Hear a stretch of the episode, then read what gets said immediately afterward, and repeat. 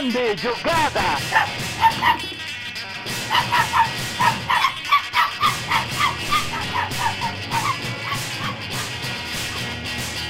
Autogol! Começou! Acabou, Neymar Time bateu filho de uma puta! Neymar não bateu Desgraçado! pênalti. Acabou. Eu falei que era o Neymar! Eu falei que era o Neymar pra bater! A culpa é do Tite! O Neymar deixou de bater o pênalti! O maior o maior batedor batedor de pênalti do mundo! Bateu. Seu sem vergonha! Você não merece estar aí! Você deveria deixar o Neymar bater o pênalti agora! Porque não teria chance! Se o Neymar faz o gol, você teria a chance ainda do, do menino, Alisson do Alisson pegar e depois o Marquinhos fazer! Seu burro! Burro! Seu idiota! Acabar com o país! E é isso aí, vocês ouviram agora o Neto o- falando aí no, programa no programa Donos da Bola, fazendo um react ao vivo das penalidades né, que eliminaram a seleção brasileira da Copa do Mundo. E assim como o Neto, o autogol começa a semana muito puto, extremamente puto. Eu não tô triste, eu não tô decepcionado, eu só tô puto mesmo. E você, Tarujo, como é que você tá? Cara, eu tô, eu tô puto, mas eu tô triste também. Essa, essa é a real. Eu tô, a gente tá gravando esse episódio na, no domingo, 8 da manhã, e até agora ainda não digeri essa eliminação do Brasil. É, eu ouvi, ouvi lendas do passado sobre como pessoas ficavam tristes com a eliminação em Copa do Mundo. Porra, eu era criança em 2006 e não senti tanta tristeza quando perdeu para a França. Em 2010 também foi no- normal. 2014, com o 7 a 1 já virou meme antes do jogo acabar. Em 2018 também não, não sofri. Agora, cara, essa doeu. É, e acho que tem, Essa doeu. E acho que tem uma diferença de todos de- desse ano para todos os outros anos, é que nos outros anos você viu o Brasil ganhando jo- os jogos meio é, na cagada, meio na habilidade individual, meio no. A gente, a gente ganhou porque tem o Ronaldinho Gaúcho, porque tem o, Kaká, porque tem o Ronaldo, porque tem craques que nenhum outro, outro seleção do mundo tem, mas o time, assim, não era um time que você olhava e falava, nossa, tá jogando pra ser campeão. Então, na hora que ele era eliminado, meio que ah, já tava esperando isso. Não era o caso Sim. do time desse ano. O time desse Pois- ano é um é. time que tava jogando pra ser campeão, né? A Copa era nossa, Noia. É simples assim, a Copa era do Brasil. E nesse lapso, faltando quatro minutos, essa inocência. Cara, não, não- consigo ainda, eu não acredito. Toda vez que eu, que eu lembro e dá aquela raiva, aquela, eu falei, caralho, mano, não é possível. E já era, né? Mas o. o- é, acho que a gente viu muita, é, muita, muita coisa sendo falada, né? todo mundo tem, fez as suas análises no Twitter depois da derrota, nas redes sociais, gravou vídeo para o TikTok, para o Instagram. Mas a, a verdade é que foi uma, uma.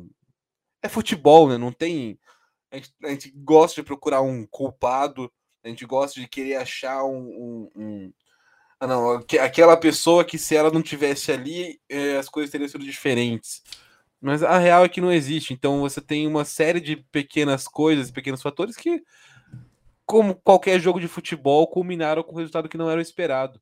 Sim. Né? E, E, e- acho que assim, acho que vai- vale, vale deixar bem claro que, ao contrário de outras eliminações do Brasil, do Brasil na Copa, essa foi realmente por pura, puro azar, né? Tipo, teve toda a sorte. Porque por mais que, o- que o time tenha recomposto errado naquele contra-ataque da Croácia que saiu o gol, a hora que o Petkovic deu o chute, ele estava sendo travado por dois zagueiros. Então a recomposição foi errada, mas chegou a, a- ali a, a zaga para travar a jogada na hora, na hora H. O problema é que é aquela coisa, de- desviou, em vez de ir para fora, enganou o goleiro e entrou, né? Tirou, o desvio foi aquele, aquela jogada de muito azar que o zagueiro Salah pode ter sido pior do que o cara ter chutado. Se o cara tivesse chutado sem ninguém na frente dele, digamos assim, né? Porque deu aquele azar de desviar e, e enganar o, o Alisson. É, não, não tem é aquele tipo de coisa que não tem como você prever, né? Parece que, sei lá, era pra acontecer daquele jeito. E em 2006, quando perdeu pra França, o Brasil era um time pior do que a França, não em qualidade individual, mas em, em um time que, que naquela Copa do Mundo chegou pior do que chegou a França. Em 2010, quando perdeu para a Holanda, era um time que chegou na Copa pior do que a Holanda. Em 2014, chegou muito pior do que a Alemanha, e o resultado foi o que a gente viu. Em 2018, é time que chegou pior do que a Bélgica. A Bélgica era mais time que o Brasil naquela Copa do Mundo. E dessa vez, não. Né? E eu acho que é por isso que dói tanto. E acho que também tem, tem vários fatores. Eu acho que essa foi uma primeira Copa que eu lembro de ver todo mundo realmente muito, muito engajado com a seleção em, em, em pouco tempo. Né? É, é, é, acho que por, por, diversos fatores, alguns sociais, alguns políticos, alguns, é, alguns geracionais mesmo. Tipo assim, a gente não tinha tanta ligação com, com, com o Brasil né, na, na, nas outras Copas. Não tinha, não tinha esse, esse, acho que essa ansiedade tão grande por um bom desempenho do Brasil. Em 2006 era o final de uma geração que tinha sido campeã em 2002. Era, já era aquela, a, a, última Copa daquela geração de Ronaldo, Roberto Carlos, Cafu, Lúcio, né, Ronaldinho. Apesar que o Ronaldinho poderia ter ido para 2010 se ele tivesse em condições físicas, mas enfim. É, é, era a última Copa daquela grande geração campeã em 2002. E então era meio que um, um sentimento de, de, de encerramento. E o fato de ter sido campeão em 2002 não, não tinha, não, não trouxe esse impacto tão grande nessa essa, nessa relação com a seleção. E aí, 2010, você tem na Copa da África você é uma, uma, uma entre safra de jogadores brasileiros que chegou jogando muito bem na Copa, mas que é, não, não, não, não gerava aquela, aquele encantamento, né? Aquele, aquela euforia.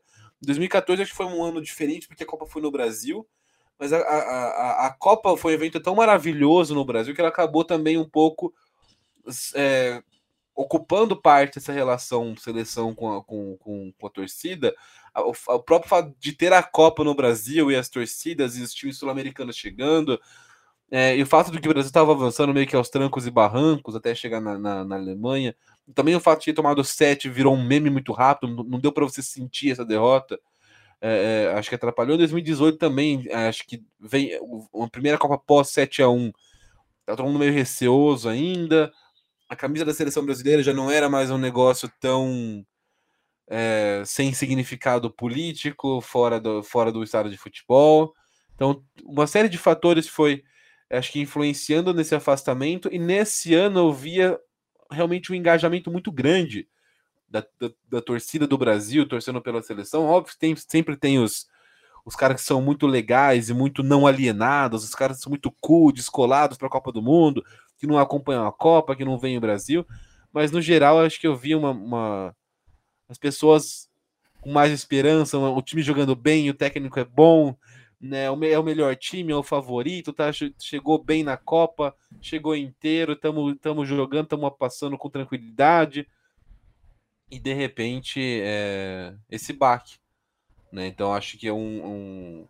Não, não é terra arrasada, eu acho que é importante entender algumas coisas no, do que deu errado, coisas que poderiam dar certo. Para mim, essa, discussão que a gente colocou o Neto muito mais por, por ter sido engraçada essa, essa reação muito espontânea dele ao vivo, do que de fato por achar que ah, o Tite não sei que, o Tite não presta, o Tite continua achando é o melhor treinador brasileiro que temos e não conseguiremos repor o Tite à altura com o treinador brasileiro, mas também não gostaria que fosse o estrangeiro na seleção brasileira, né? É, o e, e, mas eu, eu acho que uma das coisas que poderia ter dado uma sorte diferente ao Brasil seria colocar uh, o, os melhores batedores de pênalti bater os primeiros pênaltis, não os últimos, como ainda é costume entre algum, alguns treinadores no Brasil fazer.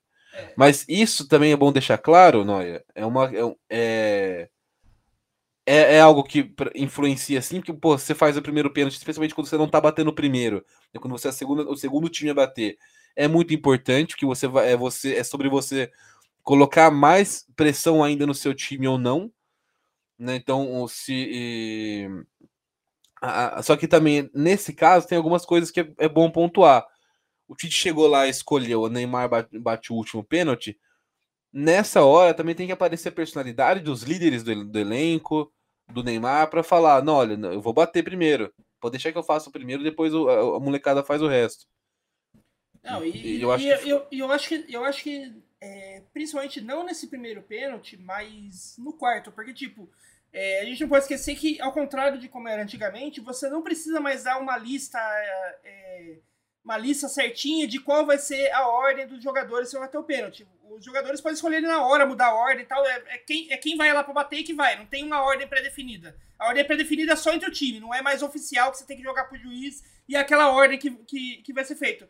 Então, a hora que chegou pro quarto pênalti, e que se o Brasil perdesse, tava fora, o Neymar tinha que ele levantasse uma responsabilidade, tipo, não, esse agora é o último pênalti, eu que tenho que ir lá bater. E, e você vê na, na- você vê na- nas câmeras que, que tava nele e tal, é, o Neymar meio que. O, o, o Marquinhos tava indo o- antes do Marquinhos até ir pra marca do pênalti, o Neymar tava meio com uma cara de eu não quero a responsa- essa responsabilidade pra mim, não. E esse é um problema do. E e esse é um problema que o Neymar sempre teve é, na carreira, que é tipo, ele. Ele meio que quer ser. Ele meio que sempre assume a, uma ideia de, lider- de liderança do grupo, porque ele normalmente é o mais habilidoso do grupo. Em, em praticamente todos os times que ele jogou, ele era o mais habilidoso do grupo e por isso ele assumia meio que naturalmente esse papel de liderança em campo. Mas ele só consegue é, fazer esse papel de liderança em campo quando as coisas estão indo bem. Na hora que a, que a coisa tá mal, ele foge dessa responsabilidade. Isso é um problema quando você é um líder. Você, você tem que assumir a responsabilidade em todos os momentos. Não só quando tá, tá, tá indo bem. Sim, ali pra mim foi um erro de omissão também, né? Mas eu acho que não só do Neymar, mas dos outros caras chegarem e cobrarem disso do Neymar. O Thiago Silva poderia chegar como capitão experiente que é e cobrar do Neymar. Neymar, pô, vai lá, maluco. Bate essa porra aí, né? E É, tipo, chegar nele, tipo, É né, tipo, Neymar, a gente confia em você, vai bater o último. Esse é o último. Se, se não Sim, fizer é. esse, acabou. No fim das contas, o... é uma situação que ficou muito cômoda para todos os jogadores, né, das mais, mais experiências dessa seleção, porque eles não, não foram responsabilizados pelas escolhas. Ah, não, o Tite falou isso, então, tipo, é- mas você, você, o jogador tem que ter esse feeling também. Né, é, e, e aí, para mim, né, de é, a gente pode a gente vai falar rapidamente sobre alguns fatores, né? Acho que a gente viu alguns nomes, principalmente, eu queria falar. A gente, muita gente falando sobre Tite, muita gente falando sobre Alisson. Né? Eu acho que o Alisson, culpar o Alisson é uma parada de lunático. Né? É, o, o- o, Não, o e- cara não tem o que fazer. Não, e assim, E- é inclusive, assim, a gente cantou essa bola. A gente cantou essa bola aqui antes. Porque ah, o, que, o que eu ouvi muito falar sobre Alisson, ah, as bolas que chutaram no Alisson entrou. Mas a gente falou, o Brasil tem uma defesa muito, muito, muito boa. Se a bola chegar, é bola de gol mesmo. Pro cara, pro, pro cara conseguir finalizar em condições da bola em direção ao gol, né, é porque ele tá numa situação de, de grande perigo mesmo, de grande, de grande Não, chance sim, de a- marcar. a- aquele, aqueles chutinho, é, chutinhos fracos em cima do goleiro, só pra fa- falar que finalizou, que a gente viu vem em jogos de todas as seleções, no contra o Brasil não tinha, porque na hora. Quando, o, o- ninguém tinha, tipo, esse espaço mais ou menos pra chutar e ver o que dava. Ou era o espaço pra fazer o gol, ou não tinha espaço nenhum pra finalizar. Sim. E os dois gols que o Alisson tomou na Copa foram dois chutes que a bola desviou. Uhum. Não, foi, foram dois chutes que a bola, que de longe, fortes, que a, que a bola desvia e entra muito. E sai muito dele, não é que sai pouco, sai bastante dele. Uhum. Né? O da Coreia do Sul, do Pike, e o do Bruno Petkovic agora na, contra a Croácia. É, então, e, e é- aí nos pênaltis, pô, fala assim: ah, se fosse o Cássio nos pênaltis. Eu, eu, tal, talvez, talvez sim. Porque, mas, mas não é porque o Alisson seja pior do que o Cássio, não é porque. É, mas é, é, é por questão de, de característica. O Cássio é um goleiro que normalmente. O Cássio. Aliás, os, os outros três goleiros, para mim, top do Brasil, né? Para mim, o top 4 é Alisson, Ederson, Cássio, Everton. O, o Alisson é o único desses, embora seja o melhor tecnicamente, que não tem por hábito esperar um pouco na batida de pênalti. Ele, ele tenta pular antes. Ele tenta, ele tenta acertar o canto. Isso, isso são estilos, né? são estratégias diferentes de cada goleiro. É, e, e outra, e outra É, coisa- e, e pelos, dois, pelos dois primeiros pênaltis da Croácia, que foram no meio do gol, Uhum. talvez os outros três tivessem pego. Porque são goleiros que têm por hábito esperar, mas, mas você é um negócio que depende muito mais de como o batedor vai bater do que de como o goleiro vai reagir. Otávio, Né, e, e- eu- e acho que out- outra coisa também, né? Tipo, o- é, acho que também é- essa diferença de característica talvez, talvez seja uma diferença também até no histórico desses goleiros, né? porque o Cássio e o Everton jogam no Brasil, jogam no Libertadores, estão acostumados a participar de disputas de pênaltis, porque o jogo, os jogos costumam ser muito parelhos. O Ederson, já, jogou- antes de ser titular absoluto do Manchester City, ele chegou a jogar pelo time B do Manchester City em competições tipo a FA Cup, a, a Copa da Liga, né? Que normalmente vai, você joga ali junto com o time reserva, que é mais fraco, então faz jogos mais parelhos, você tem mais faltas, você tem mais pênaltis, você tem mais disputas de pênaltis, né? Então você tem uma experiência maior nessas coisas. O Alisson sempre foi goleiro titular de times no, no auge, né? Do, no auge da técnica. Ele, ele pegou um. Ele foi titular do Internacional que estava bem.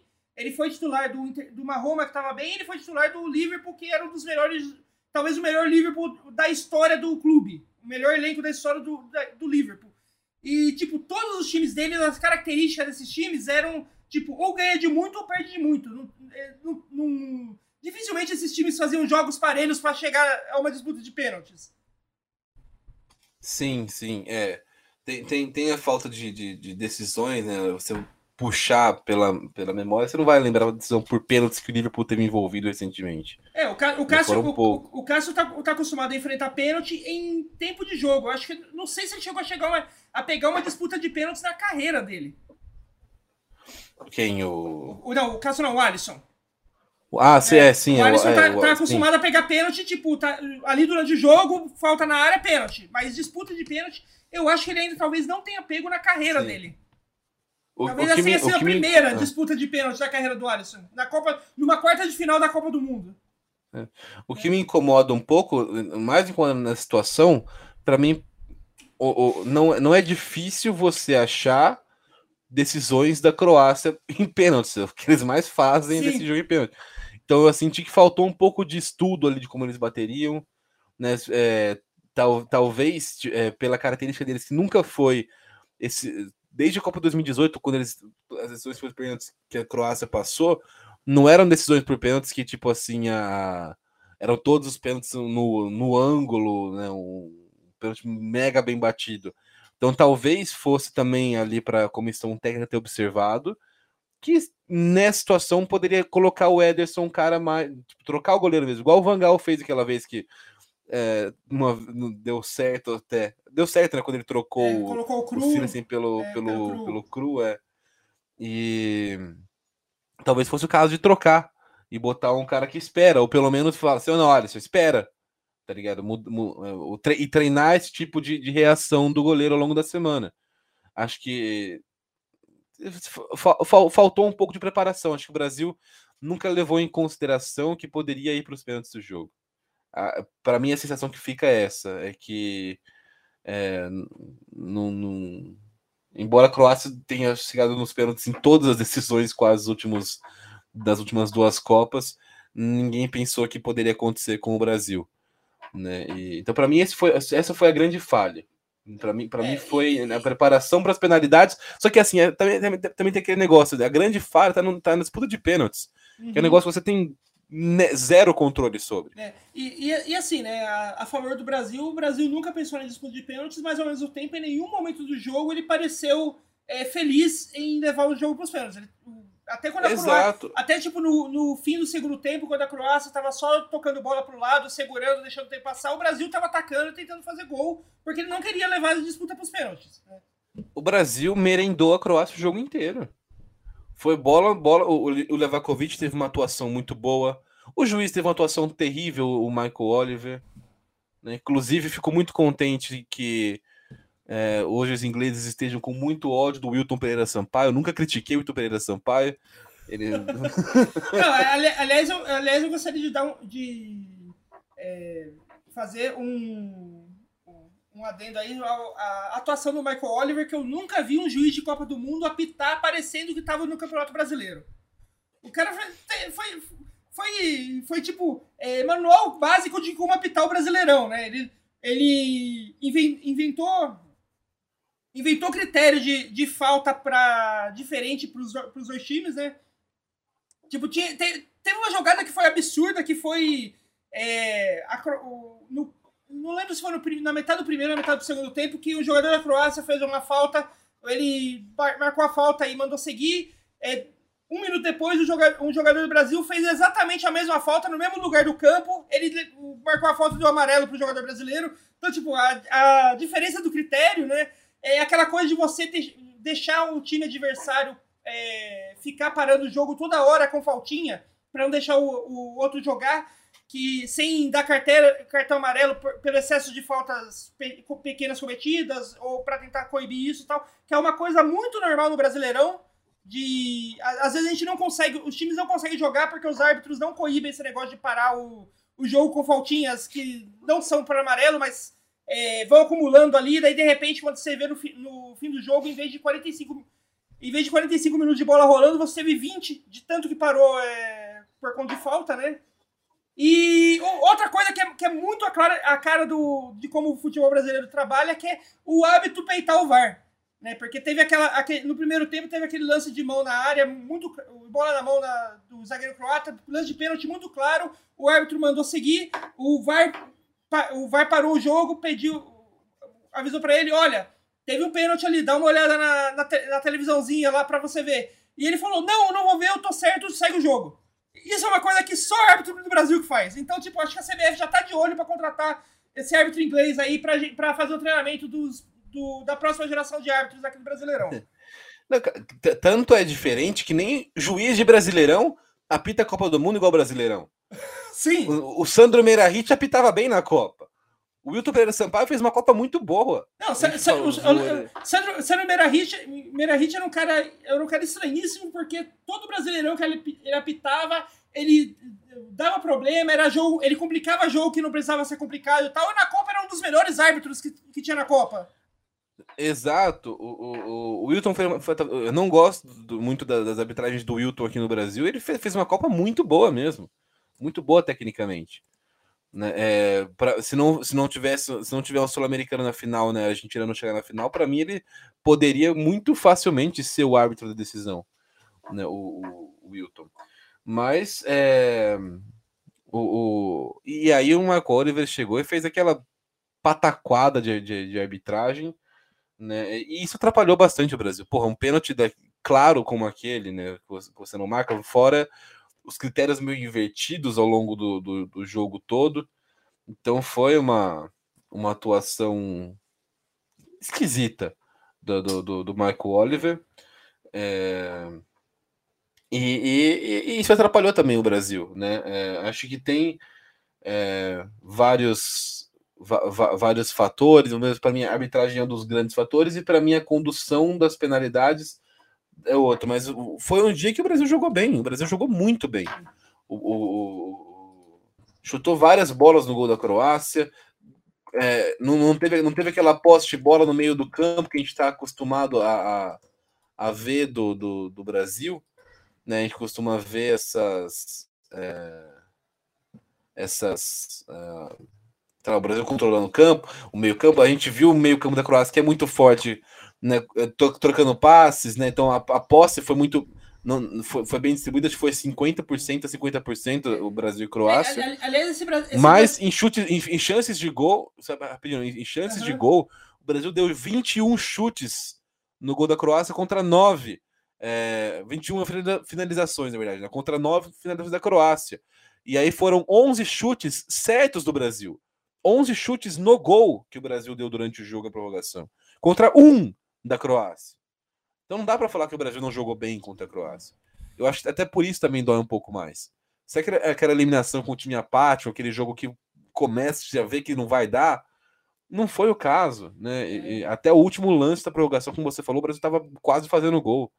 Não, sabe, é... sabe, sabe, sabe, o que, é? esse, esse, esse Brasil Croácia me lembrou é, acho que foi da, da, da, da Champions esse ano, o Manchester City e Real Madrid, que o Brasil estava no papel do Manchester City de é, ali de atacando o tempo todo, é, tentando o ataque e tal, e, o, e a Croácia estava meio igual o Real Madrid, tomando a pressão, mas você via sem perder a cabeça, sem sem é, entrar na, na, dela, né? Na dela, sem entrar na, tranquila, sem entrar na pilha do, de, do, do Brasil, do de ser atacado o tempo todo. E a hora que, e assim como o Real Madrid naquele jogo contra o, contra o Manchester City, a hora que teve uma oportunidade foi lá e fez, a Croácia, a hora que ela teve uma oportunidade, ela foi lá e fez.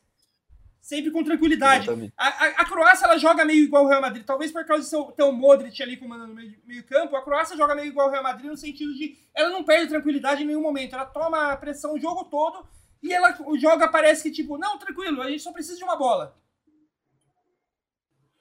Sim.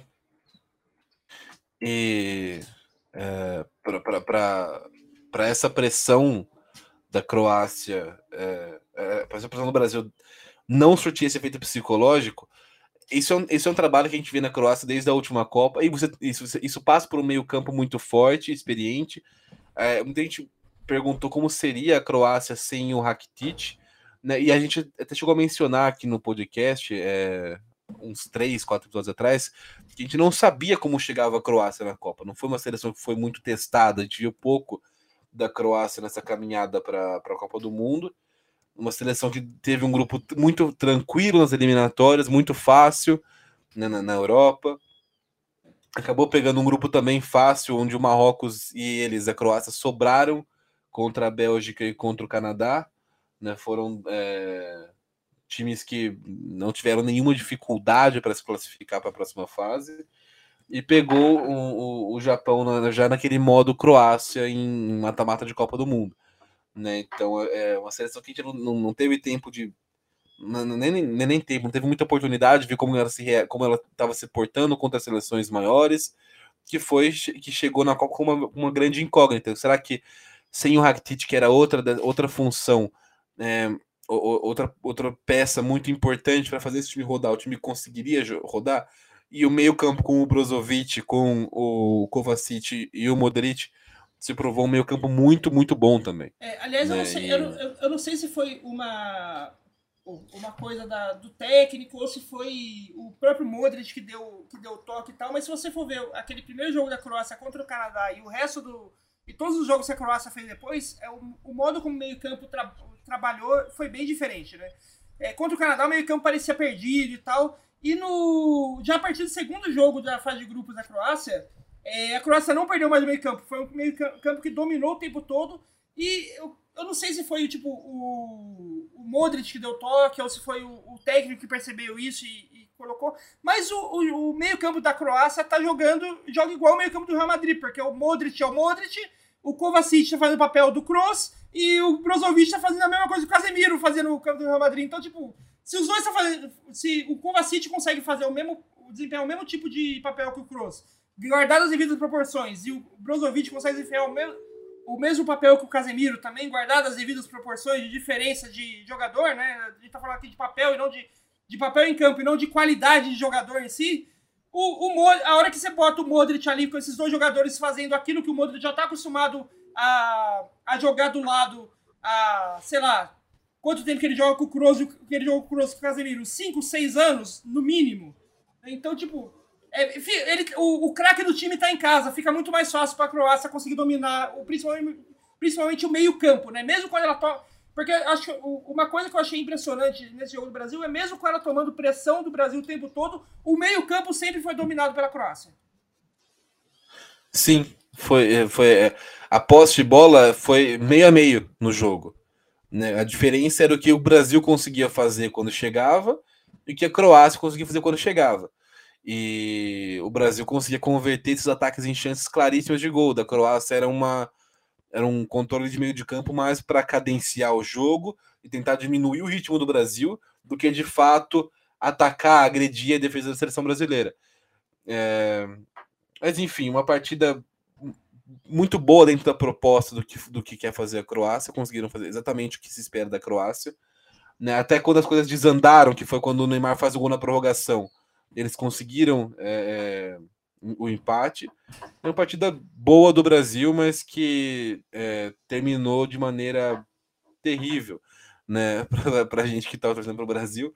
Mas, e, e, acho que também, né, falando de, desses possíveis é, erros do Brasil, para mim, um, um erro muito evidente, e acho que é um erro muito é, claro para qualquer, qualquer um da, da seleção brasileira, foi eu, a inocência de mandar sete jogadores para o ataque, faltando quatro minutos para o jogo na prorrogação, você ganhando o jogo.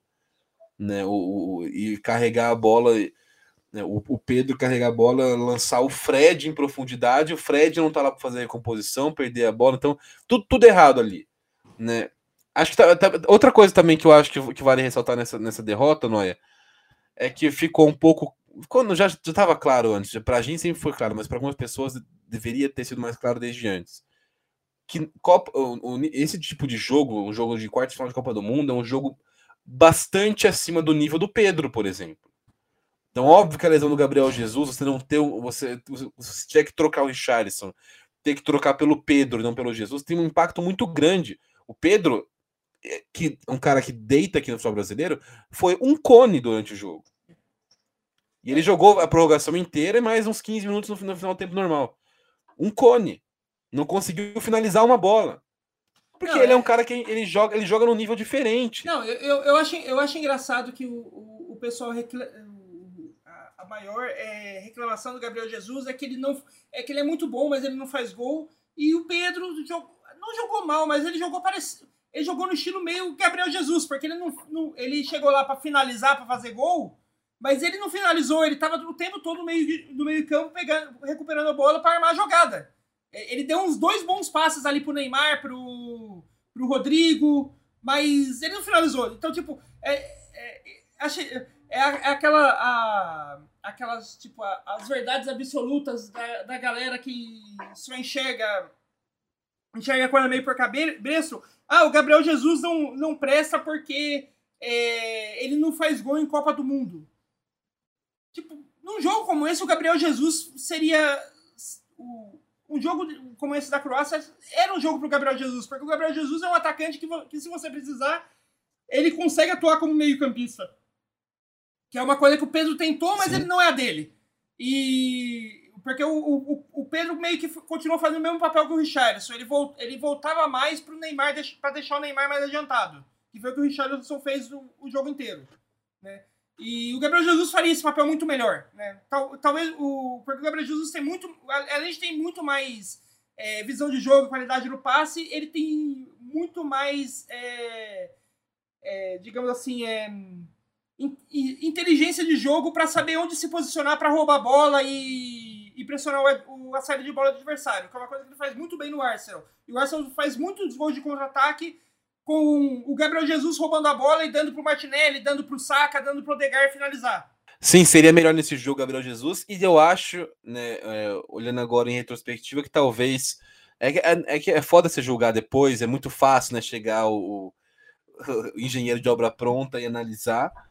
É, mas já não, não, não, considero, não considero o Pedro um atacante para estar na Copa do Mundo. Talvez pelas características diferentes, a gente chegou a comentar, valeria a pena. Não é um absurdo estar entre os 26, não é nem de longe absurdo, mas é, ainda mais hoje, depois da Copa do Mundo, sabendo que o Jesus machucou e que o, a gente precisaria trocar o Richardson eventualmente nos jogos e tal o Firmino era uma opção muito mais é, é, interessante. É, o, o, bom, o bom é que para a próxima Copa, pelo menos, já tem o, tri, o trio de ataque bem definido, que vai ser Richarlison, Gabriel Jesus e Hendrick. Provavelmente com o Hendrick de titular. Sim, sim. Inclusive, expectativa alta, né? Mas é.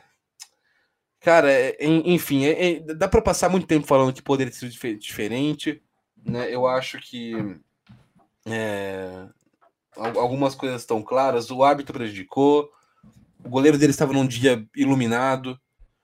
O Livakovic é um bom goleiro, mas ele estava num dia, tipo, bizarro de bom. Não, é, o Livakovic tá, tava num dia de, de, sei lá, tipo, goleiro do Real Madrid, não goleiro do Dinamo Zagreb.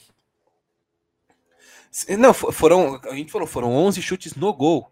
Ou seja, se só uma bola entrou, ele pegou 10. 10 defesas ao longo do jogo. E não foi tudo defesa é. fácil. Teve algumas defesas não. ali que foi impressionante. Inclusive aquela do final da prorrogação, aquela última lá, a, a, a queima-roupa, foi é, né, uma defesaça, enfim. Teve isso, para mim, poderia ter preparado melhor para a batida de pênaltis. Acho que a maneira como o Brasil conduziu a decisão dos pênaltis é, não foi legal. Né? Não, não, não, não é. Não, não... Poderia ter estudado melhor a Croácia, senti que faltou um pouco de estudo, de pensar que o jogo poderia de fato ir para os pênaltis em algum momento. Né? Poderia ter. É, pensar em alguma estratégia para tentar neutralizar a Croácia nos pênaltis, poderia ter é, é, aconselhado o Alisson a, esperar em vez de saltar com antecedência. Isso poderia ter feito com que eles errassem um dos dois primeiros pênaltis que foram no meio do gol, bolas bastante defensáveis. É, poderia ter colocado o Neymar para bater o primeiro pênalti, poderia ter mudado depois colocar para bater o quarto pênalti. Né? Então eu acho que é, a condição dos pênaltis não foi legal. Sobre o negócio ter sido muito falado, o Tite ter saído do, do, do, do, do jogo, né? do, do, do campo para o vestiário. É, ele depois na entrevista coletiva falou que quando ganha ele também não fica lá comemorando, o que é verdade. O pessoal falou: ah, mas ele fez a dança do pombo. A dança do pombo foi no meio do jogo, ele não vai virar no meio do jogo e ir embora. Depois que o jogo acaba, os jogadores vão fazer aquela festa, vão para que bancar, vão para torcida, o Tite já desceu. Mas acho que, pô, um cara experiente como o Tite deveria saber que esse tipo de coisa vai, vai, ficar, vai, vai ficar se falado como se fosse uh, o maior pecado do mundo. Assim, é o, que, o que eu já falei aqui no, nesse podcast sobre o Abel Ferreira não ver os pênaltis no, no, no, gramado, por exemplo. Né? Ou sair rápido quando o time perde. É, não, não pega bem. Né? Tipo assim, as pessoas. Ah, interfere alguma coisa? Não. Quer dizer que o grupo não gosta dele? Não. Quer dizer que o cara não é um bom gestor? Não, não quer dizer nada disso. Mas não pega bem. Você abre margem para falar um monte de bobagem. Então, faltou ali também um pouquinho de, porra, né, noção pro Tite, de falar assim, pô, se eu, se eu descer agora, os caras vão falar que eu desci agora. Então não dá mais motivo, né, pra, pra, pra, pra sei lá, crucificar esse trabalho, que não é um trabalho ruim, é um trabalho muito bom, e a gente não vai ter, não vai ser fácil repor o Tite.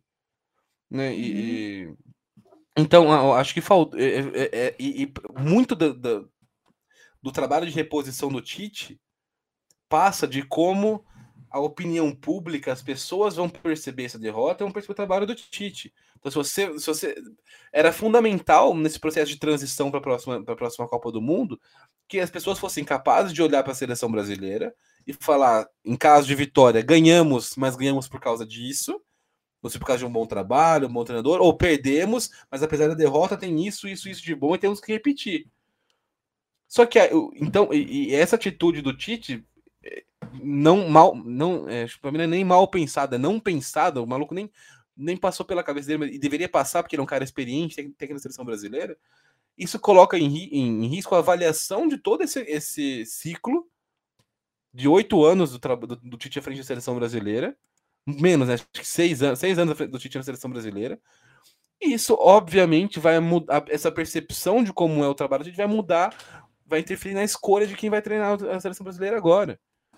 Então, se, se eh, eh, essa postura coloca em risco para minha próxima Copa do Brasil. Uhum, Porque se você, você, eh, A gente tem essa mania aqui no Brasil de ah, não, deu tudo errado, foi uma merda, nananã, então vamos trazer alguém que conhece a seleção, vamos trazer o Dunga. Né, que foi que fizeram 2000, depois do Parreira, né, quando o Parreira saiu em 2006. Não, tem que ser alguém que conhece a seleção para dar um choque no vestiário. E, e, e me preocupa muito que as análises que estão sendo feitas são nesse sentido. Então, ah, o Tite não presta, não sei o quê. Não é assim. O Tite fez um trabalho muito bom. O Brasil não chegou como favorito à toa. Não chegou jogando bem à toa. Não, mas, né? é, e, mas assim, e... Otávio, as análises estão sendo feitas é, só nesse sentido quando a gente fala tipo da, da grande mídia, principalmente da, das TV abertas. Mas se você for pensar bem, é, entre as Copas de 2006 e 2022, foram todas as Copas que o Brasil saiu derrotado. Os comentaristas da grande mídia continuam os mesmos. Principalmente na TV aberta. Sim, é, mas é, até por isso acho que faltou sensibilidade pro Tite. Ele, ele sabe para quem que ele tá falando, ele sabe o público dele. Né, eu trabalhava com o Vampeta na Jovem Pan. O Vampeta chegou a falar uma vez que o Tite era um encantador de serpentes, porque ele sabia manusear bem a imprensa, todo mundo gostasse dele. E ele realmente tinha esse, esse trato com a, com a, com a imprensa, muito legal que, é, infelizmente, num, num país como o Brasil, é importante você tá, você tá de bem com a imprensa, estar nas graças da imprensa, porque isso interfere na análise que eles vão fazer. É, é que, é que, eu, e... é que, eu, é que eu, eu, eu, acho que, que essa coisa do encantador de serpente do Tite é, começou a perder um pouco quando para digamos assim, nos últimos anos, quando para agradar uma, uma boa parte do setor da imprensa, principalmente é, a- da, da, da TV aberta, o Tite seria obrigado a lamber o Bolsonaro e isso é algo que ele nunca ia fazer. Ah, sim, com certeza.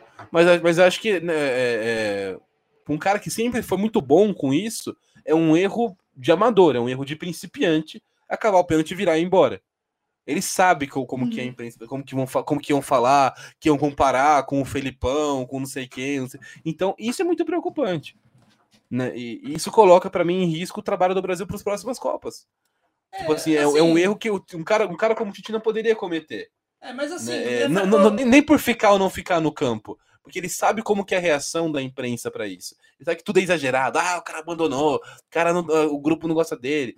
E- e- então, eu espero muito que é, hoje a gente tem na, na- na mídia, de maneira geral, muito mais pessoas que analisam o futebol de maneira mais racional, que, que, que estudam, e, e eu acho que isso, espero que isso faça um pouco de diferença. Mas é uma coisa que eu até queria comentar para não, não passar batido no, no, no- no episódio de hoje. Eu, eu acho, falando especificamente sobre o Galvão Bueno, né, é uma, assim, uma voz muito icônica. Não, acho que não, não, não existe ver jogo do Brasil sem a voz do, do Galvão ali de fundo. Só que já faz pelo menos três, quatro copas. O cara não, não é, não é questão de azar, ele traz uma energia ruim, uma vibe derrotista muito grande. Tudo é um drama, tudo. é um- E, e não é um drama legal, tipo um drama de futebol, igual ele sempre soube fazer. Então, e, e- então tudo, tudo, é, tudo que dá errado é o fim dos tempos e não sei o que. Então, e- é, esse negócio de ah, bota o Pedro, assim, te- fizeram uma, uma- um, um fio no Twitter recentemente muito bom, com alguns momentos em que é, é, houve interferência de- desse, dessa atmosfera que se cria né, mu- é, com a Globo já, mas com, com o Galvão Bueno, com a seleção brasileira. Ah, já vou botar. Porque ele é um cara que ele, ele, ele vai falando, ele vai criticando durante o jogo, isso vai meio que entrando na cabeça das pessoas. É, não, fala- falar pra você que, que ouvi- o- assistir a narração do Galvão Bueno é tipo é, assistir futebol do lado do, do, do, vô da, do vô da Letícia, que é meio que aquela coisa que parece que se, se com, com 20 minutos de jogo o Brasil não tá ganhando de 3x0 é porque ah, o, time, o, o time não tem jeito, é uma, é uma geração horrível, não tem como. Não tem como ganha- eh, ganhar a Copa desse jeito. Bom era no tempo do Pelé. Não, tipo, assim, tipo assim, não tô nem falando que, porra, interferiu no jogo. Tô falando que me incomoda enquanto torcedor essa vibe derrotista o jogo inteiro. No lance do gol da Croácia, o cara meteu, ah, é o lance, a bola do jogo, bola do jogo, caralho, irmão. Porra, vai torcer pra, pra Croácia na puta que pariu, caralho. Enfim, me exaltei. Mas, enfim, ficou- Fica esse, protesto. É, né, eu é, é, não, não nem falar, ah, não, porque o Galvão atrapalha. Não, não, óbvio que não. Isso, é- isso é- seria maluquice falar que é por causa disso o Brasil Não, caiu é, fora. o Galvão Mas, atrapalha. mas, i- mas, mas, mas irrita, irrita. é, assim, o Galvão atrapalha tanto quanto o Thiago a- atrapalha, o Caio Ribeiro atrapalha, ou qualquer outro comentarista da TV atrapalha. Tipo, é, dá- é, atrapalha, por- atrapalha de certa forma porque ele- eles acabam fazendo, é, mudando a forma como as pessoas que estão em casa é, enxer- enxergam o, aquilo que está acontecendo. Mas não é algo que, que vai fazer. Aquilo que fez o Brasil perder o jogo, né? Não, não é isso, né? Sim, é, exatamente. E- Né, acho, acho que vai, vai irritando, porque é um trabalho que você vai vendo, às vezes, de queimar um jogador. Que é o que foi feito para mim com o Gabriel Jesus.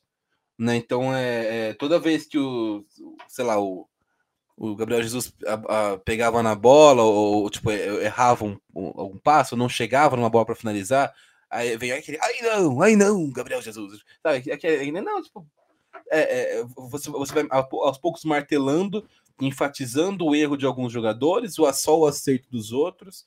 Né? Então, para mim, tem muito isso. Tem os queridinhos do, do. Isso vai irritando um pouco, né? Uhum. E fora essa, essa energia meio, tipo, não, derrotista, tipo. é, com, com 10 minutos de jogo eu já tava falando, não, porque olha só como eles vêm, e nos já vem eles de novo, de novo. Cara, porra, eu vem eles de novo aqui, maluco. É, então, É, e lá vem ele de novo. Tá lá o Modric e o Kovacic troca- tocando bola de lado no meio campo. Exato. Então, então assim, é...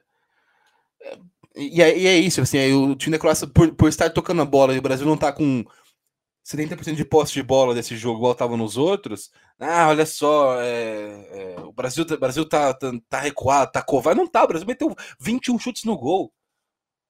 não, não tá recuado, não tá covarde. Tipo, só tá pegando um time que, que sabe jogar no meio do campo, é só isso, mas que não levou risco ao Brasil o jogo inteiro também. É, não, o, é aquela coisa, não, não só um time que, que sabe jogar meio campo, como o, o Brasil tava com o meio campo meio descompensado ali. Porque a gente, a gente, tinha dois meio-campistas, né? Tipo, a gente tinha o Casemiro e o Paquetá no meio-campo contra três meio-campistas muito bons da Croácia. Tipo, dois, você jogar com o Casemiro e o Paquetá contra a Sérvia, contra Camarões, contra a Coreia do Sul, que não tem essa qualidade de meio-campo, uma coisa.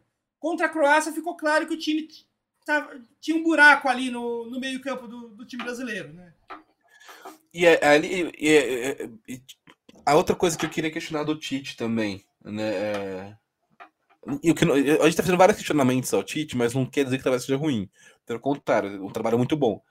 Mas se você precisando conter o jogo, por que não Fabinho em vez do Fred? É uma pergunta, uma pergunta que eu, que eu queria saber de verdade. Por que, que o Tite não ele subutiliza tanto o Fabinho? Beleza, tipo assim, talvez não, não dá pra ser titular porque tem o Casimiro lá. Não, ou, ou se ele mas... quer. uma coisa que eu nunca entendi, por que, que o, o Tite é, usa tanto o Fred que toda vez que entrou, entrou mal no jogo, ao invés de usar mais o Bruno Guimarães, que toda vez que entrou, entrou bem? Sim. Então você tem ali uma opção, tipo assim, é, é legal, é, é, bom ser uma opção como o Fred, no, que é uma opção meio que meio termo ali, mas você tem o Fabinho, que é um cara muito bom defensivamente, que tem suas, virtudes ofensivas. E você tem o Bruno Guimarães, que é um cara muito bom ofensivamente e que tem virtudes defensivas. Você tem, aí no meio desse caminho você tem o Fred, tipo assim, porra, só quero quero trocar o Paquetá, mas não quero diminuir o ritmo do Brasil, tipo, não, não quero que o time vá muito, nem, nem que fique muito atrás, eu, eu boto o Fred, beleza, tô ganhando o jogo, que quero é, só manter é, o, o, nível. É, se, Agora, se, eu tô precisando, você... tô, tô, tendo que fazer gol, eu não vou colocar o Fred, vou colocar o Bruno Guimarães. Não, é se você. Se, se você... Preciso não tomar gol, eu boto o Fabinho. É, no, no, no, caso do, do coisa, tipo, é, se, eu, se, eu, se eu quero trocar o, Paque, o Paquetá e colocar um, um, um, jogador que é, que é tipo ele, só que pior em, só que pior em todos os, os aspectos, eu vou colocar o Fred. Que é um reserva. É, é, é isso que é um reserva, né? tipo, é um cara que é tipo, tipo o cara titular, só que ele é pior em, um pouquinho pior em tudo. Agora, se você se precisa mudar o jogo, você tem um cara para mudar tanto para frente quanto para trás. E eu queria, e assim, eu queria entender de verdade. que O Bruno Guimarães, beleza, ele apareceu agora. Também achei que ele foi subutilizado pelo Tite na Copa. Mas eu queria entender por que, que o Fabinho já faz 5, 6 temporadas. O cara joga, joga muito no Liverpool e não é utilizado com frequência não, e, com, com, na seleção brasileira. Não, e, e, fala, e falar para você, é, eu sei que. Eu, eu sei que. É, eu sei que é, é até estranho falar isso, mas eu acho que especificamente contra a Croácia Seria bom se a gente ainda tivesse o Neymar lesionado, porque ele seria obrigado a, a usar o Bruno Guimarães ou o Fred, que seja desde o começo do, do jogo, e a gente não perderia o, o, meio de campo tanto quanto perdeu com o Neymar em campo. Tipo, ia ser mais difícil, talvez, de atacar, mas a gente não ia, não, não ia ter um buraco no, no time igual teve é, com, é, com essa, esse duelo de três bons meio-campistas contra só dois brasileiros. É, se, se, a gente for pensar, tipo, em. Né, agora que, que tudo já, já se foi, é até uma posição, como a gente falou, cômoda analisar tudo agora, mas o. o, o tem, tem, algumas coisas questionáveis. Por que, que a gente sustentou até o último esse jogo Rafinha? Já não estava meio claro depois da Coreia do Sul, pelo menos, que o Rodrigo, o Martinelli, o Anthony estavam no momento melhor do que o Rafinha? Né? Então, a gente, e opções não faltavam para isso, sabe? Beleza, para a posição na direita, o Anthony é o melhor porque o Martinelli joga mais pela esquerda, o Rodrigo cai mais pelo meio. Mas se, se é para. Né, se, se, o Rafinha não tá legal, se tem, tem três caras que podem fazer aquilo no elenco, um que faz exatamente aquilo, só que tava, tava melhor momento, que era o Anthony, por que não tentar mudar um pouco? Né? Porque não, é, é, enfim, eu acho que algumas coisas podem ser questionadas. Né? Uhum. É, mas não é, não, não, é, não é aquele grande, não, não perdeu porque o Rafinha jogou, não perdeu porque o Fred entrou, não perdeu porque não, o, o, sei lá, o Alisson não esperou, né? não, não, não, dá para falar que esses foram os motivos da derrota, mas são coisas que a gente pode questionar. Não, não, não, não, não, não foi nada porque levou o Pedro, não levou o Firmino, nada disso foi crucial. Mas são pontos que a gente pode questionar. E, e, e esse é o trabalho do questionamento crítico então você fala assim, olha, é, é, você falar, errou isso, errou isso, errou isso, errou isso, mas foi um trabalho no geral muito bom, muito bom Uhum, mesmo. Sim. Pegou Aliás, o acho- Brasil e, e levou, levou como favorito para a Copa do Mundo. Então, me o, que, o que me dá mais medo é uma sensação, sei lá, de terra arrasada, de que não, não, Uhum. nada prestou, e, e eu, e eu sinto isso acontecendo em algumas partes da opinião pública, da imprensa, né? e- enfim, me preocupa para o futuro, porque eu- sem um, um grande nome que é unanimidade entre os brasileiros, que não, como foi o Tite, como até é, tinha, sempre tinha um cara que não, esse cara é o, é o cara para assumir, né? É, o- o- a seleção brasileira. Sem, sem esse nome brasileiro que é, que é essa unanimidade, me preocupa que eles possam cair de novo nesse, não, vou trazer alguém que é conhecido da seleção, que conhece os jogadores, tipo, meter, tipo, um Dunga 2.0, que não, não sei quem poderia ser, tipo, um, um Cafu, tá ligado? como técnico, essas coisas. Eles têm de pegar um capitão antigo e botar como técnico. Então, é pe- pegar, não, vou colocar o- um, alguém que conhece seleção, que não sei o quê. E, sei lá, é, a gente tá, a gente viveu para ver 2022, duas Copas depois de tomar sete da Alemanha em casa, gente comparando o Felipão com falando, olha só, o, o Felipão é, ficou no campo depois de tomar sete com a Alemanha. E aí isso vai criando uma, uma, uma percepção distorcida de que não, o Felipão era melhor que o Tite. E, e- e- e- então me preocupa isso. E por isso eu fiquei muito puto mesmo com esse negócio de sair do, sair do campo logo depois, do- não ficar lá depois no, no gramado com os jogadores, porque um cara com o calibre e experiência dele deveria saber que isso seria usado para diminuir o trabalho É, dele. mas, mas ao mesmo tempo, ao, ao mesmo tempo, eu acho que um cara com calibre e experiência dele sabe que nada do que ele, ele fizesse ia mudar o fato de que toda a imprensa ia botar a culpa nele. e É, nada, sim, nada- nada- se ele ficasse em campo, iam dar uma outra desculpa de porque o, Ti- o, o Tite é um técnico horrível e o Felipe é melhor que ele. Então, tipo, a- Sim, mas eu acho que não ca- ele caberia ele minimizar essa desculpa. É, é se preservar. É é Pra mim, é, é- é a grande crítica que eu faço ao Diniz, a passagem dele ao São Paulo, que é naquele a gente já falou sobre isso aqui no Tietê, no caso que ele discutiu com o Tietê, é se preservar. Vão falar dele de qualquer jeito? Vão. Mas, porra, não dá uma brecha dessas pra falarem. é, é, É, tipo, assim, você, acho- você sabe, você conhece o seu público. é, o- o- É, o que evitar, evitar esse tipo de situação. É, o que eu espero, espero que é, seja feito, né, que a gente ti- tire dessa experiência aí dos retornos do Tite é o que eu espero. Então, tipo, o caminho, o caminho é esse, a gente só não. É, o próximo treinador, a gente tem que. Algumas coisas não foram legais que o, que o Tite fez, realmente. Que, achei que é uma coisa que podia ser tipo proibida para qualquer outro treinador que pegue a seleção adiante, que é a ideia dele de vetar psicólogos na delegação, porque ele vai ser o psicólogo do- dos atletas. Tipo, não. É, isso é uma coisa Sim. que tinha que ser vetada para qualquer treinador. Vai ter um- uma equipe de psicólogo na seleção e eles vão estar acompanhando a gente em todos os jogos e é isso. É, não, não tem Bem escolha. problemático, inclusive. Não tem escolha de. Escolha. é, eu- eu não quero psicólogo no meu- no- na seleção. Não, é, é um, é um tipo de. É um, é um tipo de profissional que hoje todo, toda equipe de, com- de ponta tem. Não, não tem por que a seleção É, brasileira ser diferente. Se o treinador chegar, chegasse e falasse, eu não, quer, não quero um preparador físico na seleção, alguém ia, ia aceitar? não. É. Não, não quero um O psicólogo é massagista. tão importante quanto. É, É, não- exatamente. O psicólogo é tão importante Sim. quanto. E outra coisa também que, que eu espero que, que, que o Tite eu acho que fez, fez mal e espero que a gente não aceite nas próximas, nos próximos técnicos é aquela ideia, a, a ideia do nepotismo, né? Porque o Tite podia, podia eh, trazer algum outro treinador que, que somasse mais para ele ali como, eh, como assistente né, na beira de campo e ele levou o filho dele. Que Sim. por, por mais. Por, por- eu, não, eu não conheço nada do, do filho, do filho dele profissionalmente. Ele pode ser um, um- o, o melhor técnico em formação da história do Brasil. Mas você não vai trabalhar com seu pai como seu primeiro trabalho numa seleção brasileira, numa Copa do Mundo e achar que, e, e achar que todo mundo tem que achar bom.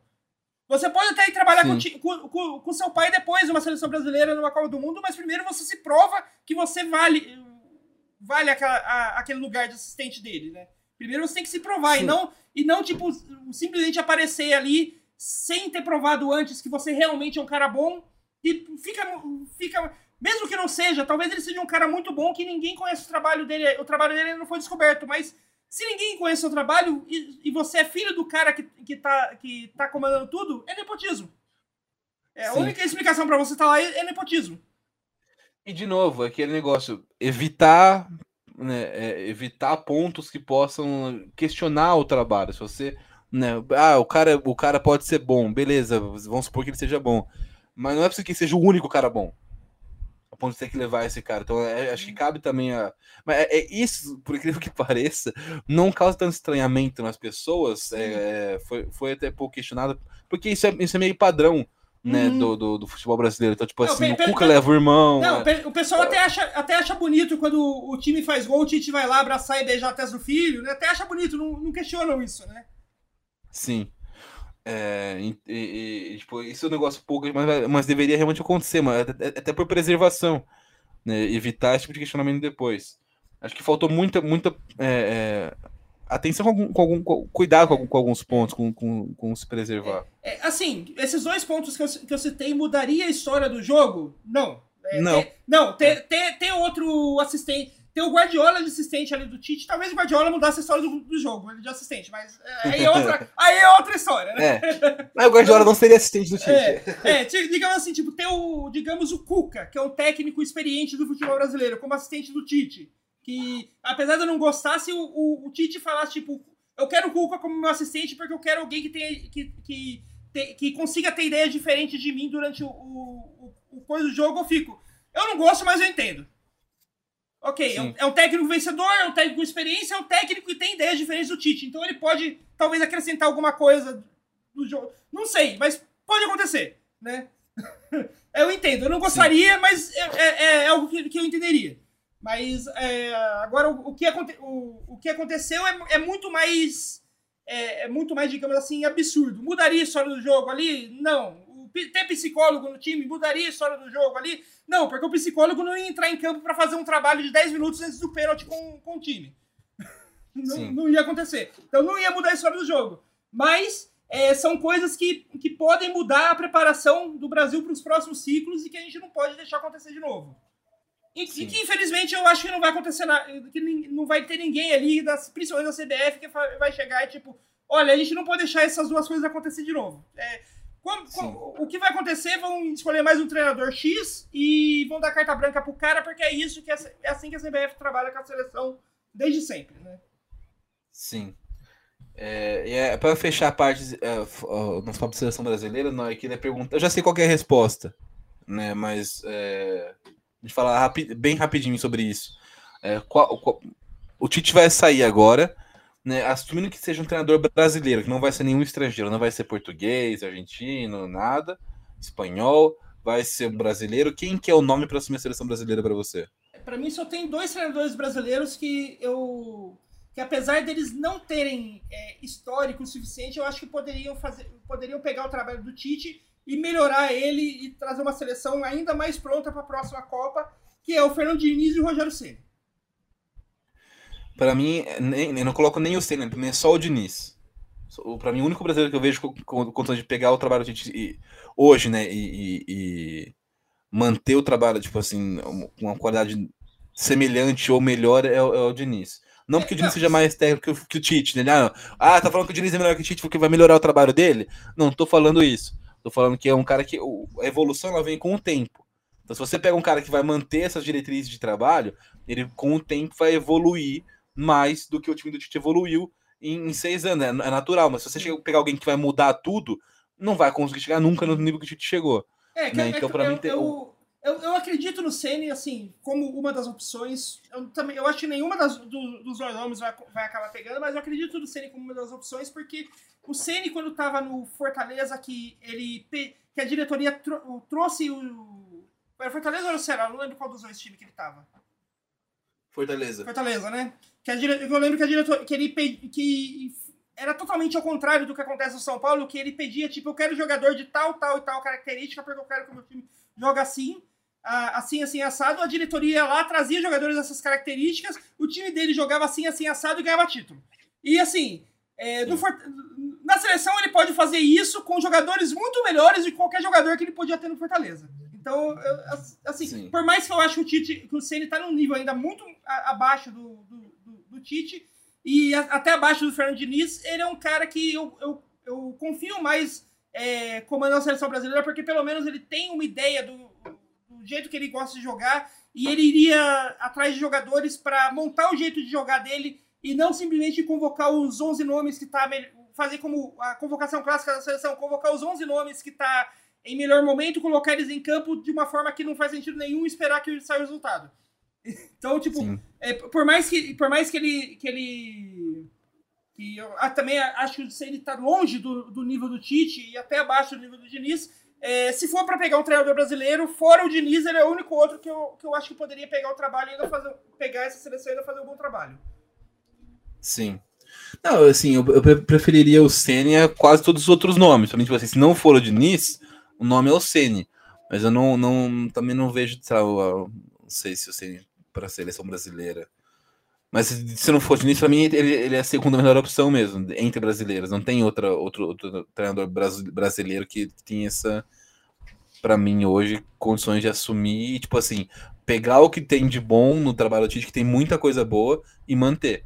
Uhum, né? Para mim, o resto seria meio, meio terra arrasada mesmo. Trazer um Cuca, trazer um, um Felipão, um Renato Gaúcho, seria tipo assim, o fim, tá ligado? Voltamos é, de novo para 2010. É, a gente, assim como na Copa a gente tava com o risco do Daniel Alves, agora a gente tá com o risco Felipão, né? Porque Felipão finalista da Libertadores, voltando a ficar eu, em, eu acho que no, no, voltando a, a, a, a, ter o nome bem visto pela, por uma por uma parte mais conservadora da imprensa brasileira, né? É, eu acho que talvez ele não queira mais. Mas se ele quiser, certamente vão tentar. E aí me dá medo. Né? Uhum. Torcer para que ele não queira mesmo, porque não tem condições, né, Felipe? Pelo amor de Deus. É. é Copa do Mundo, seleção brasileira. Não estamos falando de, de, Brasileirão, de Libertadores. É, aí ficou claro que o nível é outro. Pelo Sim. menos deveria ter ficado claro essa Copa do Mundo.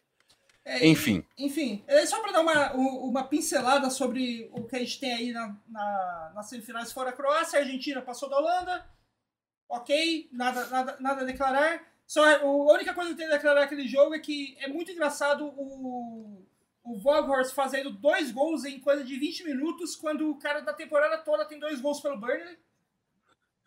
Mas o cara jogando no Burnley, né?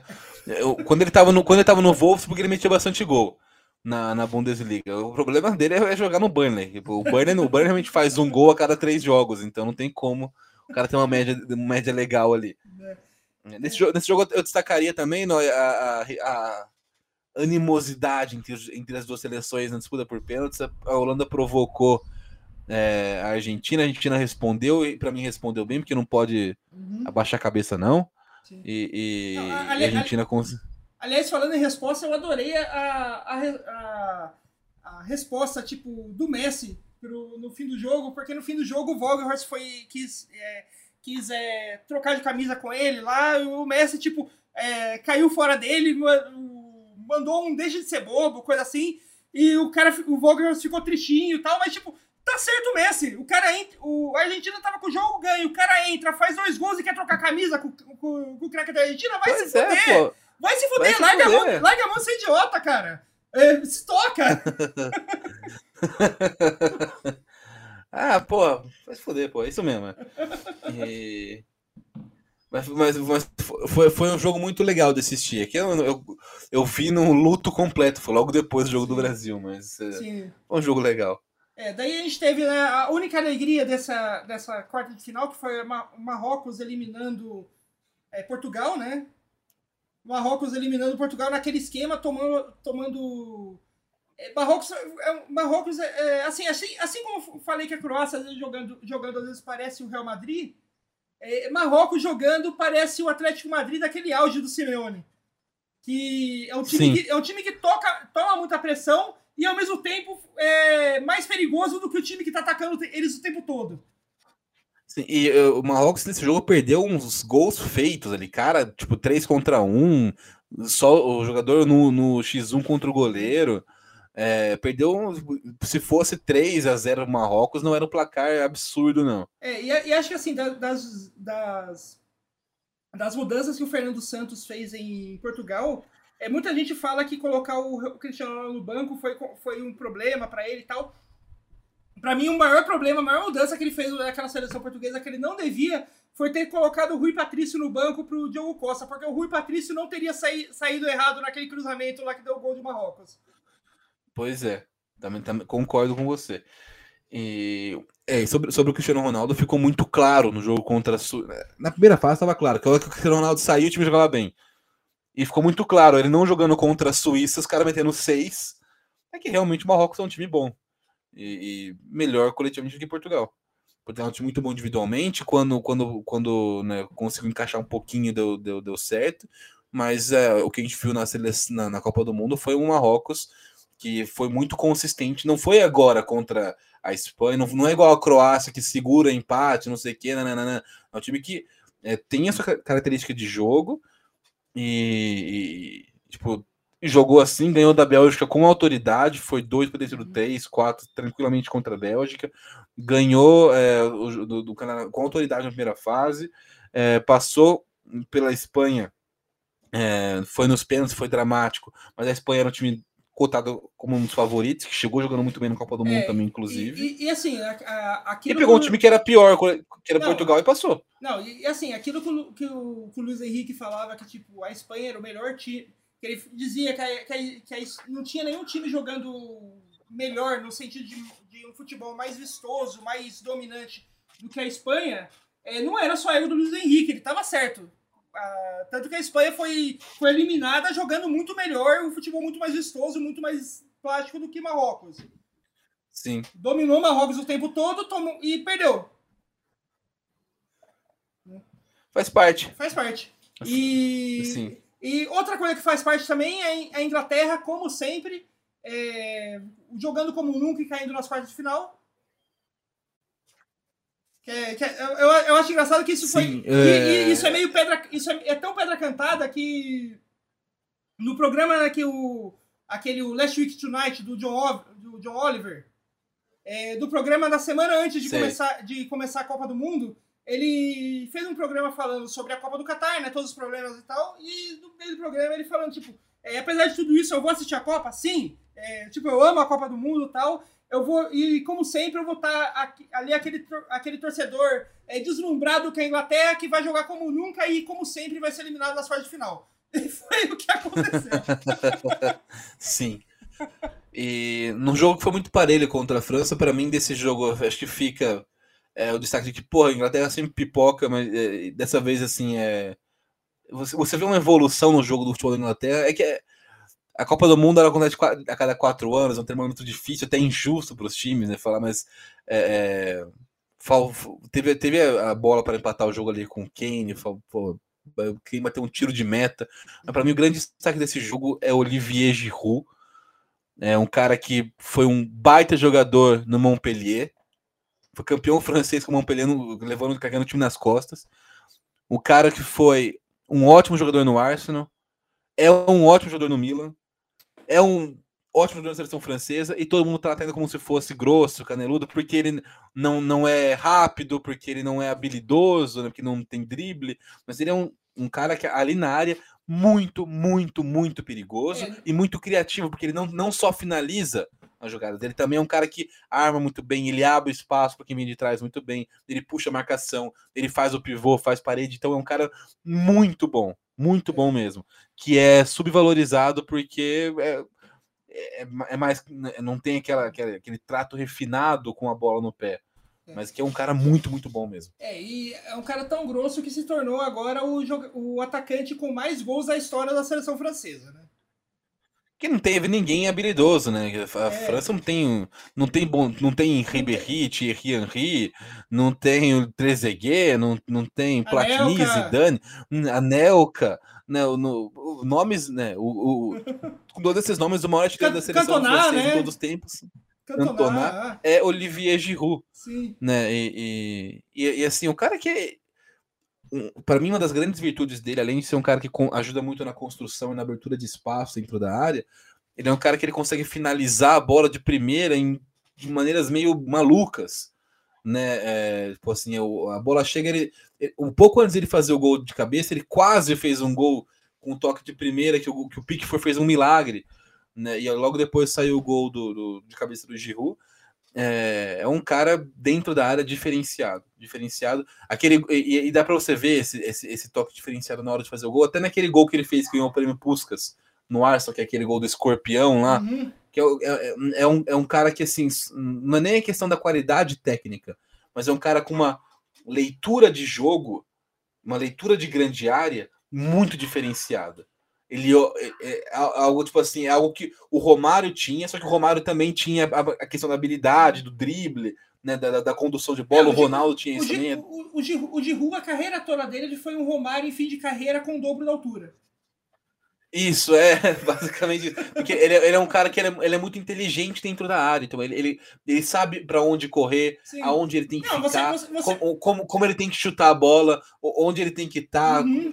O maluco é bom, ele é Não, bom, ele é você, bravo. Você vê, você vê o Giroud jogando, tipo, o modo que o Giroud joga é tipo o Romário no fim de carreira dele no Vasco, que ele, ele dava às vezes dois, o, às vezes dois, dois três, três corridas o jogo todo, mas todas as corridas eram, eram passos que eram para deixar ele na cara do gol e finalizar. Ele não dava, ele não corria para, ele fazia que nem a maior, maior parte dos atacantes que tem velocidade que corre é, que corre para dar dois, dois livros e perder a bola porque não tem um, uma visão é, muito clara daquilo que ele quer fazer. Né? Todos os movimentos são calculados e são feitos para levar você mais perto do gol, né? Sim. Então, para mim, um dos grandes destaques da Copa na, seleção francesa que é, imagino que a final vai ser a Argentina e França e aí é um jogo muito aberto, mas um dos grandes nomes da Copa do Mundo para mim, tipo assim, top 5 é Olivier Giroud, sem é, sombra de dúvida. É, e, e, e a França, né, com sete desfalques, sete, entrando nessa Copa com sete desfalques, praticamente todos que teoricamente deveriam ser titulares desse time, e tá aí na semifinal. Sem sete é, pra, pra, titulares, tá na semifinal. Alguns não são tão desfalques assim, tipo o Pogba, pra mim foi uma, uma intervenção divina, que era um cara que, assim como o Cristiano Ronaldo estava atrapalhando Portugal, estava atrapalhando a França ao longo do ciclo, não, não só atrapalhando em campo, porque não estava jogando bem, mas porque não estava dando espaço para o Chouameni aparecer e, e, e, brilhar, né? Como brilhou, inclusive, com um gol contra a Inglaterra, um golaço. É, o que ninguém esperava é que o Rabiot fosse entrar jogando muito. Isso realmente é. O Rabiot e o Dembélé, cara. Esses são dois jogadores da França que ninguém esperava que fosse chegar ali e, e, e tá jogando tão bem. E a França chegou, chegou forte na Copa, né? É, chegou, apesar, apesar da, da, da expectativa baixa, para da maldição, das lesões, da temporada ruim, chegou jogando muito bem na Copa, chegou né, ganhando com, com autoridade da Austrália, ganhou também é, do, do, Quem era o outro europeu que estava no grupo da França mesmo? Da Dinamarca, que fez uma Copa, uma, uma Copa terrível, decepcionante da Dinamarca, e é, é, perdeu a Tunísia com o time reserva, igual o Brasil aquela coisa, né? A Dinamarca fez uma Copa decepcionante, mas antes de começar a Copa, ela já falava, já, já tinha falado que não queria estar na Copa. Então meio que foi era esperado, né? foi um protesto, foi um protesto, foi um Dinamarca. Protesto, eu né? vou pra Copa, mas eu não vou jogar bem. Eu vou jogar muito mal. é isso aí, acho que assim, é final é final da lógica é Argentina e França, final do meu coração Croácia e Marrocos. Muito bom. Muito bom. É, não, é, exatamente. Eu tô com você, tô com você na, nos dois. Né, eu, eu, queria muito uma final Croácia e Marrocos, um campeão, um campeão diferente. E até para porque assim, pô, se for Argentina e Marrocos, a, Argentina se expõe como muito favorita no jogo, né? Então eu gosto, gosto, é óbvio que pode acontecer, o Marrocos é um time bom, dá para ganhar da Argentina, não é impossível. A gente perdeu da Arábia Saudita já e tal, mas é, não dá para negar que numa, numa final com a Argentina, eu prefiro, tipo, se for para a Argentina perder, eu prefiro que esteja a França lá do que o Marrocos.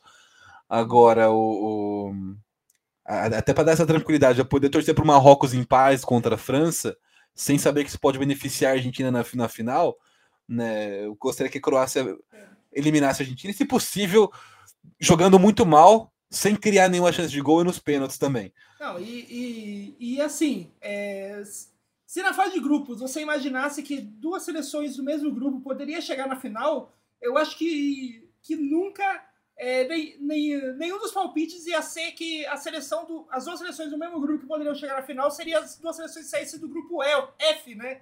Que tinha Marrocos, Croácia, Bélgica e Canadá. Sim. Então aí semifinalistas. É. Uma história muito linda do Marrocos, inclusive. Né? É, acho que, é, sobrou, sobrou pouco tempo para é. falar, mas uma história muito, é. e, muito e, assim, bacana do Marrocos. O Marrocos tem, tem, tem, tem tudo para. Claro, é, a França é um adversário complicado agora, que eles serão semifinal, mas o Marrocos é, tem tudo para fazer da Copa de 2022 ser a. a- é, a- tem- fazer um história do tipo o Marrocos na Copa de 2022 ser mais ser ter uma trajetória igual daquela Grécia campeã da Eurocopa em 2004. Sim. Tomara muito. Deus lhe ouça, Noé. Seria maravilhoso o Marrocos campeão. O melhor cenário, o melhor cenário sem o Brasil ganhando é um, é um africano sendo campeão do mundo esse ano. Né? E, e vai Marrocos. É, só, só, é, e, e agora, para a gente situar o nosso glorioso ouvinte, fã e hater do Autogol, é, quando a gente volta, hate- Noé? fã e hate- aliás, lem- lembrando, é, quando a gente fala de ouvinte, fã e hater, é, são as três coisas da mesma pessoa, porque é o único ouvinte que a gente tem aqui no O- Então a gente Quando, volta, quando nós voltamos? então, a gente volta aí é, depois da Copa do Mundo. É, a gente vai ter o episódio, vai ter o último episódio do ano aí depois, assim que acabar a Copa do Mundo. Então, é, domingo deve ter a final da Copa. A gente não, eu não sei se a gente vai gravar no domingo mesmo, ou se vai gravar na segunda, mas depois da Copa a gente vai vai ter o episódio aí saindo, vai ser o último do ano e vai ser um episódio especial. Não necessariamente porque a gente vai falar da final da Copa do Mundo. Então aguardem. Ansioso, desde já. Só posso dizer isso, sem spoiler. É isso aí, galera. Esse foi o nosso autogol. Semana que vem a gente tá aí de volta com o nosso último episódio do ano de 2022. É, um beijo pra vocês, até a próxima e vai Marrocos! Vai, Marroco!